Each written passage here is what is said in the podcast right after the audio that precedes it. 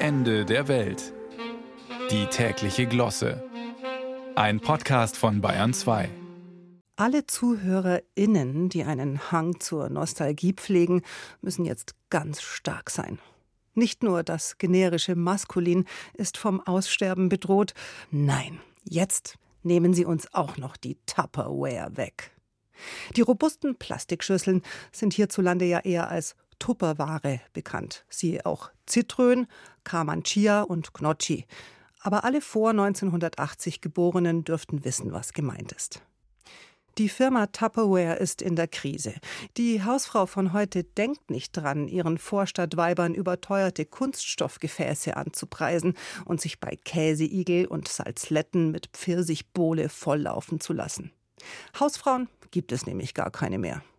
Die arbeiten inzwischen alle gegen Geld, damit sie gemeinsam mit dem ebenfalls hart rödelnden Ehemann den Kredit für das Tiny House im Speckgürtel abzahlen können.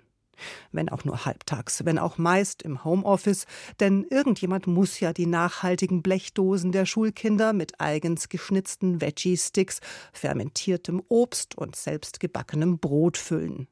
Leider ist nämlich für die ausgestorbene Tupperware vertickende Mutti keineswegs immer und automatisch ein Pausenbrot schmierender Vati nachgewachsen.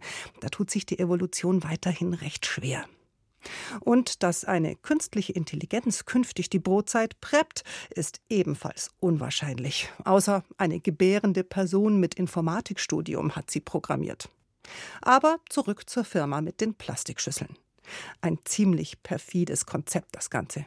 Tupperware hatte den Vertrieb einfach ausgelagert und seine Kundinnen für sich arbeiten lassen. Im Jahr 2023, wo Social-Media-Stars gegen viel Geld Sachen in die Webcam halten, läuft das natürlich so nicht mehr. Dennoch ist es nach wie vor eine gute Idee, sich Kosten durch Outsourcing zu sparen. Unzählige hochbezahlte externe Unternehmensberater können nicht irren. Das Kleinkind braucht eine Betreuung. Tja, der Staat kann schließlich kein Personal herzaubern. Also, warum gründen Sie nicht eine Elterninitiative und wechseln sich mit dem Aufpassen ab? Haben wir doch früher auch so gemacht und nebenher noch Tupperware verkauft. In der Straße vor Ihrem Haus tut sich seit Monaten ein Schlagloch auf, so tief wie der Krater im Bundeshaushalt?